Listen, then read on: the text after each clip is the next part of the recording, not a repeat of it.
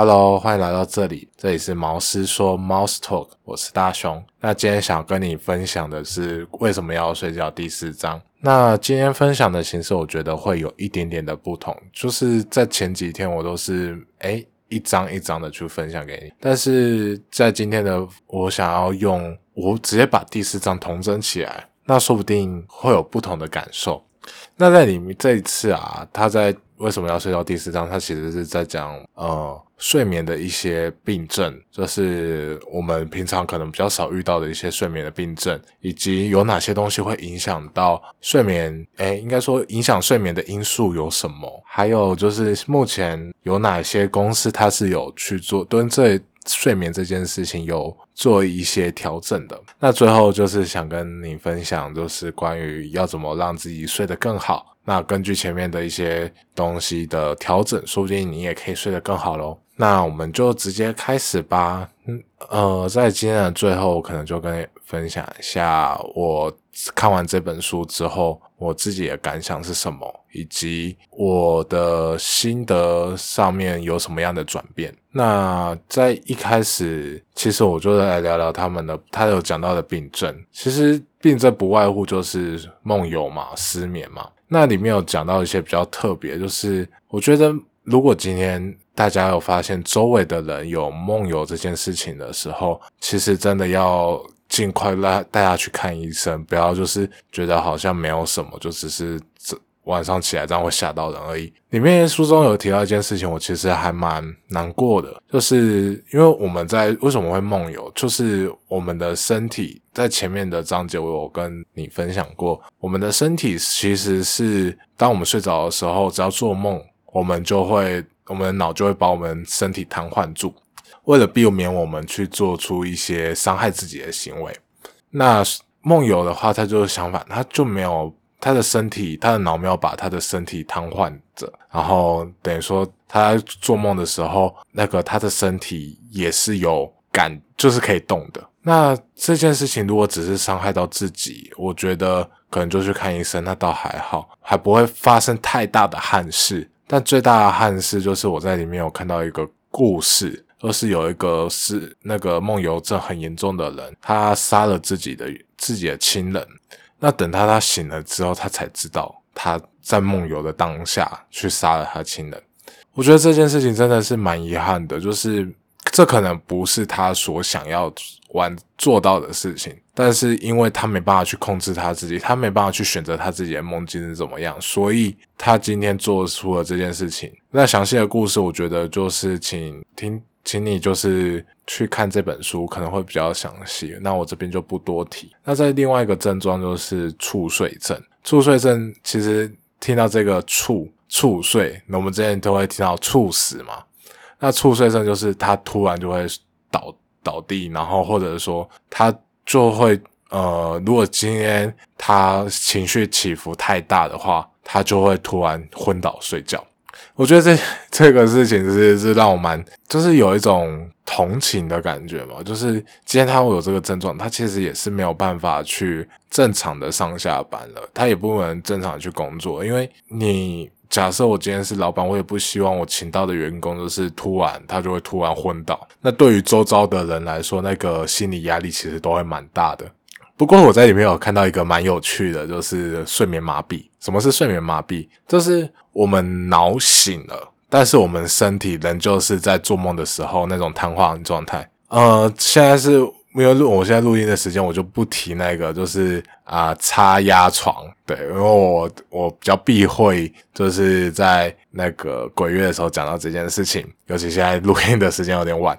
那这这个他就说，在一个科学上面来说的话，就是你的脑的中枢那个开关没有开好，也没有关好，就是你你醒了，但是你的脑。不知道你醒了，然后你就全身不能动，然后你只能躺在床上，然后就很惊慌，很惊慌。但是慢慢过了一阵子，你就可以控制自己的身体，因为你的脑才才终于意识到你醒了这件事情。所以今天在猝睡症这件事情上面的话，它是它其中一个症状。那另外一个症状就是白天会很想睡觉啊，然后还有其他症状，但是详细的症状我就不多提。不过我在里面有看到这个睡眠麻痹，我觉得蛮有趣的，尤其是现在又是七月嘛，比较尴尬的一个月份。那我觉得这件事情其实真的还蛮有趣的，希望可以分享给你知道。那接下来还有一个症状。其实我听的其实还蛮难过的，就是里面有提到，就是有一个致死性的失眠，就是这个是家族的，它是透过基因会遗传下去的。那这个又会怎么样？这个就是他今天他不是像那个印度，我忘记是印度还哪一个，就突然脑痛脑撞到，然后他永远都不用睡觉，然后不会影响他生活技能。这个失眠是，而且是家族遗传性的失眠症，是会让人只要发作起来之后。没办，目前没有药可以去医治。这个方做起来基本上就是等死，就是你一直没办法睡觉，你想睡觉也没办法睡觉，然后你生活机能、你的身、你的身体就完全的、慢慢的会有点像是瘫痪、坏掉的感觉。那觉得这件事情，我听到的时候就是很庆幸啊，我很庆幸我自己可以正常的睡眠。虽然我觉得这样讲也可能不太好，但是在。如果能我能够选择的话，我当然不希望我有会发作的这件事情，所以我也希望未来的科技可以越做越好，可以把这件事情根除掉。要不然这个东西其实真的还蛮不公平。难道我们没办法去选择我们自己能够选择的生活吗？我们因为家族的遗传，所以就导致我没办法活到我想要完成一些梦想的时间吗？好。那其实病症的部分，其实还有谈到一些失眠的症状啊，或者是说梦游的一些想性症状，但是我觉得这边都其实都是非常专业性的议题，那我就也不多说。我接下来就讲几个，我讲接下来我觉得我会觉得比较有趣的，就是影响睡眠的因素。那影响睡眠的因素主要就有三个嘛，呃，目前这个书里面有提到三个，分享给你。但是听完之后，你可能就说啊。不要我，因为这个东西太难过，太难了。除了其中一项可能还比较简单一点。第一个就是在睡前两个小时，或者是说睡前可能三十分钟，就尽量不要去碰呃蓝光的产品，包含你就不要用 LED 灯，然后要不然就是晚上它会自动变黄灯，让你更好就减少那个蓝光。那这件事情其实我们在睡前，像我自己，我其实也会睡前在那边划手机，然后看小说。我觉得这件事情其实是真的还蛮难去避免的。以现在人的生活来说的话，可能以前没有，反而没有那么多的那种平平板，但是现在呃，这种平板真的越来越多了。那我自己的替代方案是什么？我不看平板，我可以看什么？我就是选择去买书来看。因为我自己本身还是蛮喜欢，就是翻书的那个那个纸的味道，然后跟那个纸的颜色，我就觉得看起来蛮舒服的。如果不想看小说，我觉得也是可以去买漫画书来看。其实有些人会说买漫画书干嘛？网络上看一看就好。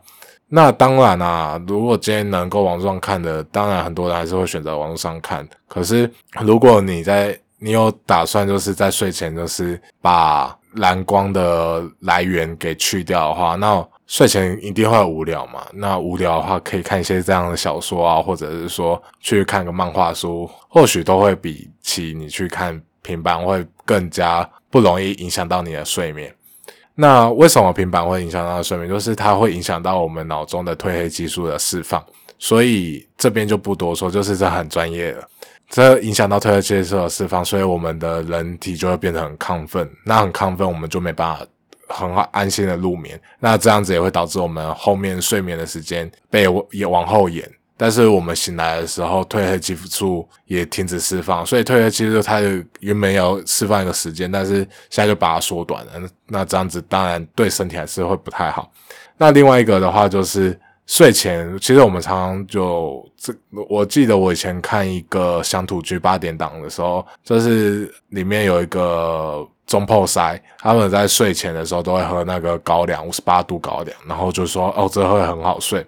我有遇过很多朋友，就是说啊，睡前就是要喝个酒才会比较好睡。但是在这边的时候，他其实就有提到一个让我 蛮意外的一个答案，就是其实，在睡前其实是不能喝酒的，是尽量不要去喝酒，因为酒精它会使我们的睡眠片段化。那等于说你的睡眠一直被中断，一直被中断，你没有办法获得一个长而有效的睡眠，你的睡眠就一直被中断，那你睡眠对你的修复作用基本上就没有起来。所以在睡前小说的话，会有造成这样的结果。但是你会想说，可是我又没有，我就觉得我一觉掉天明啊。这个可怕的地方就在这边，就是你在睡眠的时候，你这个中断睡眠因为太过短暂了，所以你没办法去感受到说，诶，你的睡眠其实是有中断过的。甚至你在睡前喝酒的话，甚至有可能会影响到你的，可能会停止、暂时停止呼吸，但呼吸终止的症状发生。但是这个详细的就是看书。就会去了解到，可是，在睡前小说这件事情，其实是真的蛮颠覆我的观念的。因为我自己以前以前我去晚上喝酒的时候，其实我不会想太多，我顶多就是可能我在那时候在健身在减脂的时候，我去避开。如果没有的话，我就说啊，嘛，反正我这样子晚上会更好睡。但结果他现在是没办法让我更好睡。而且这个睡前小说其实不仅仅会影响到说你的睡眠品质，它甚至会影响到你的学习成效。就是在睡前小酌的时候，其实我们我在前面几章我有说过，快速动眼期其实是可以增加我们呃。我们的学习效率的，它可以让两个不同的东西把它连接在一起，形成一个新的知识。那在这边的时候，酒精刚好就是一个非常强力的干扰，呃，快速动眼期的一个材料。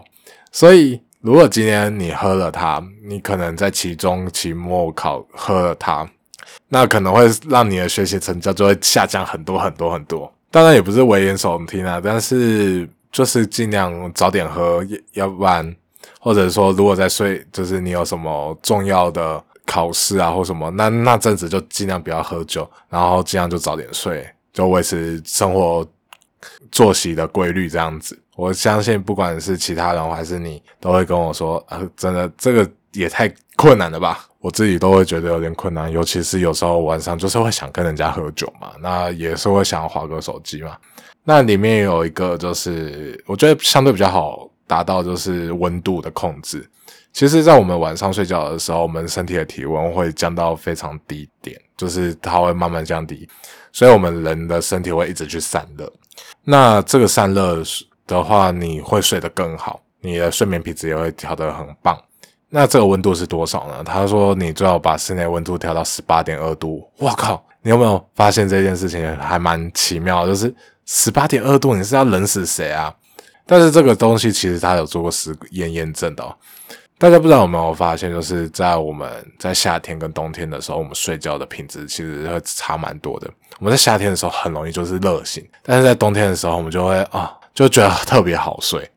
其实这就是有点牵涉到是说温度啊，温度它其实就会很蛮强烈影响到我们人体的规律。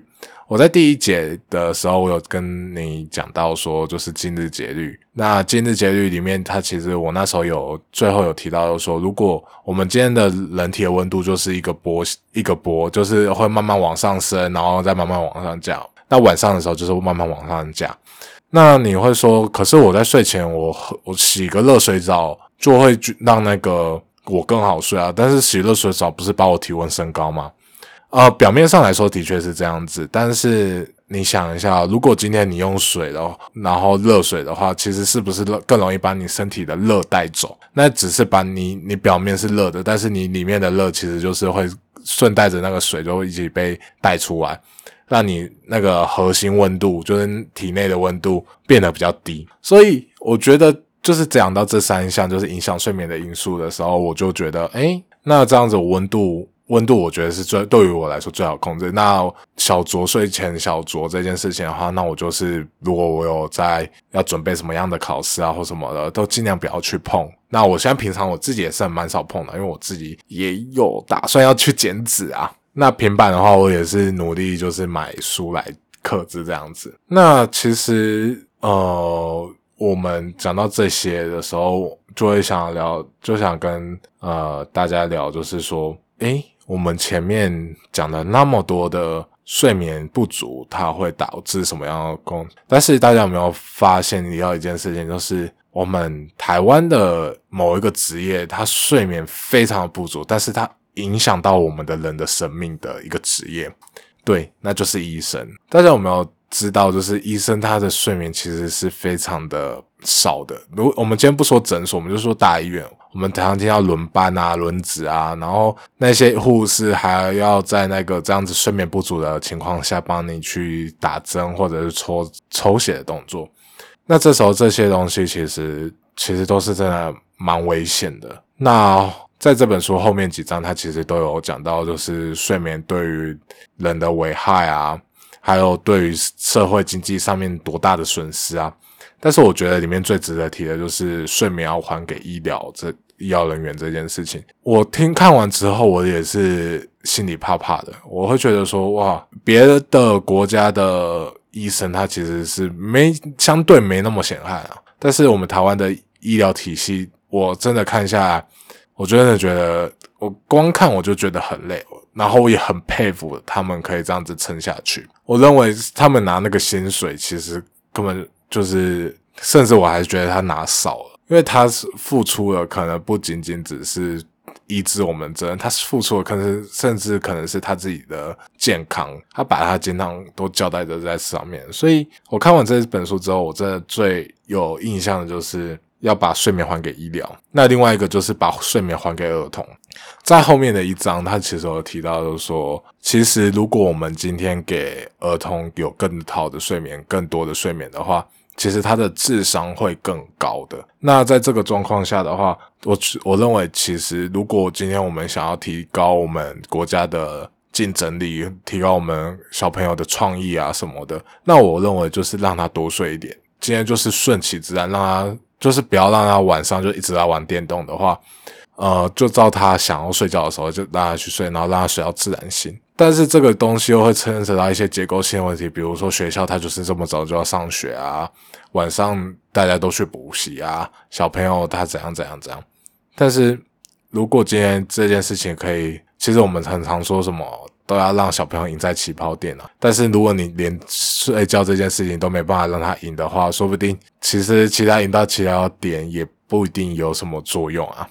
所以我最后就这两件事情是对我来说是印象最深刻的。那当然还有一些企业，它其实对于睡眠这些事情，它其实是有开始做一些呃方案去应对的。当然就是我们所所知的 Google 嘛，然后还有 NASA。那这些它做什么？其实我觉得也不用多说，因为那也不关我们台湾的事。我现在也没有影响力可以去影响到整个台湾去做的什么事情。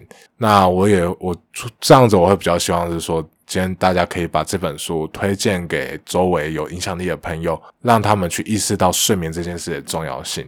那在今天的介绍书的最后，就想跟你聊聊，就是关于要怎么让自己睡眠品质变得更好。其实不外乎就是固定的时间上睡觉跟起床，让你的身体去习习惯那个规律。那当他习惯的时候，他就会在那个时间点，他就会有褪黑激素就开始释放啊什么的，身体会呈呈现一个很循环的一个状态。那另外一个就是睡前要洗热水澡啊，就是让身体的温度降低。还有就是运动。每天运动至少来个三十分钟，或者说一个月一个礼拜至少运动个几次，然后都要达到三十分钟。那尽量的不要让身体在呃睡前的两三小时运动，因为我刚才说洗热水澡是表面把热给带走嘛，但是如果今天你是去运动的话，是体内它会开始升温，然后你开始会沁汗，所以。运动的话，尽量就是在睡前两三个小时就完成。如果你没有办法的话，那你可能就早上去运动或中午去运动。像我主管，他在中午十二点的时候还跑去那个我们公司的呃健身房跑跑步啊什么的。然后睡睡前就尽量不要碰酒，然后也不要碰尼古丁，也不要碰咖啡因。那就这几个点。当然，它里面有讲的十二个睡眠法则啊，那我就摘录里面的六点来跟你分享。因为其实我觉得。以这件事情来说，我觉得还是要以个人你的状态来来评断，说你到底要怎么去做，让你睡得更好。像是我女朋友，她有推出一些产品啊，就是帮助更好的入睡啊什么的。那但是这些东西，我是觉得就是还是少吃啊，毕竟我们就是照着大自然规律，然后去睡觉，可能还是会比较好。那今天的为什么要睡觉，就已经讲到这边，就已经告一个段落了。那我想来聊聊关于我对于这本书的感想，以及我做这个看书的 podcast 我这个感想。我觉得我在做完这个的时候，其实更加了解睡眠这件事情，然后也重新 review 过一次。我看完一次之后，我其实就是还是懵懵懂懂，但是我再重新看过一次，尤其是为了你，然后我想要讲的更清楚，所以在这本书当中，我就是不断的去看，我想说哪些 key point 可以告诉你，让你更加了解睡眠这件事情，然后我也可以更加了解睡眠这件事情。虽然我原本只是看过，但是我经过这一次的讲解。应该不说讲解，就是这次的细细的分享的时候，我就发现我对这本书的理解又到了另外一个层次，甚至我现在很多时候其实就可以很自然的讲出就是里面的内容，跟我的周遭的朋友讲说，哎，你呢睡眠可能要稍微注意一下，或者跟我女朋友讲这样子。那我认为这件事情对我来说是非常有意义的，也让我觉得我好像有。分享到这一个很棒的资讯，然后也有把好的资讯带给你。我不知道，我不知道你的想法是怎么样。在今在做完这几集的为什么要睡觉的 podcast，嗯，我不知道有多少人有听完这一部这个这一系列的作品。那我自己在做这个 podcast 的时候，我也不断的调整我的方式。我希望可以带给听众更多的。知识，或者是说我可以带给听众不同的观点，或者说不同的想法，甚至让听众更加认识一本书。经由我的介绍，然后可以去了解到，诶，这本书其实还蛮不错的，很值得去买。我对于这本书的评价其实是还蛮高的。里面虽然硬了点，它的知识量虽然硬了点，但是真的读了一遍两遍之后，甚至我读到第三遍的时候，我。就发现这个知识慢慢在内化在我的心中，让我可以更加顺畅的，就是跟你分享说，诶，我里面到底获得了什么？那在今天的为什么叫睡觉这个章节，你就已经结束啦。在下一周生活，不知道我会做什么内容，但是说书的节目的话，我可能会先暂停个几个礼拜，那就会取就会先取消这个。应该不是要取消，是暂时停止这个系列。那之后我也会去想说，哎，那我可以分享怎么样的书给大家听呢？我买这本书其实当初也是听国外的书单，说不定下一本书也是古外，就变成讲理财的。那说不定大家也会很有兴趣。我有看到一本书还蛮有趣的，我希望也可以分享给你。那今天就差不多这样子啊。那在下周我说不定会上传一集访谈内容。呃，希望你会喜欢。那我们下周见，晚安，拜拜。诶，呃，就直接拜拜啦，不要说晚安，拜拜。